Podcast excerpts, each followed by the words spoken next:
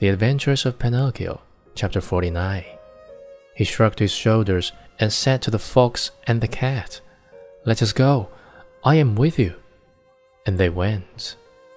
They walked and walked for half a day at least, and at last they came to the town called the City of Simple Simons.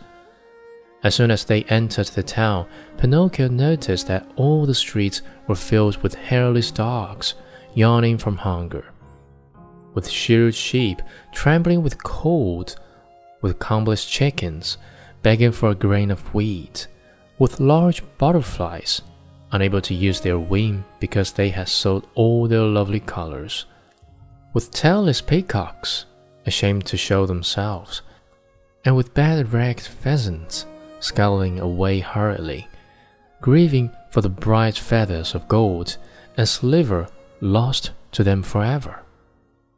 Through this crowd of paupers and beggars, a beautiful coach passed now and again. Within it sat either a fox, a hawk, or a vulture. Where is the field of wonders? asked Pinocchio, growing tired of waiting. Be patient.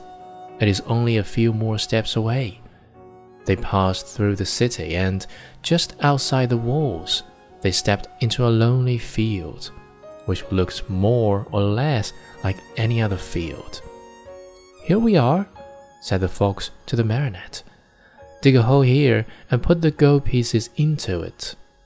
The marionette obeyed.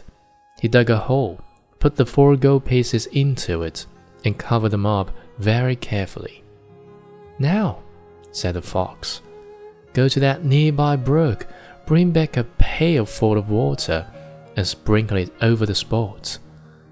Pinocchio followed the directions closely, but as he had no pail, he pulled off his shoe, filled it with water, and sprinkled the earth which covered the gold.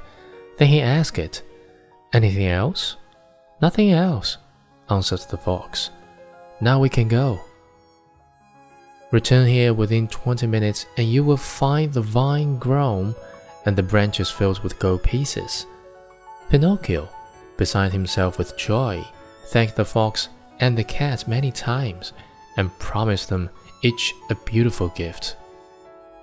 We don't want any of our gifts, answered the two rogues. It is enough for us that we have helped you to become rich with little or no trouble. For this, we are as happy as kings. They said goodbye to Pinocchio and, wishing him good luck, went on their way.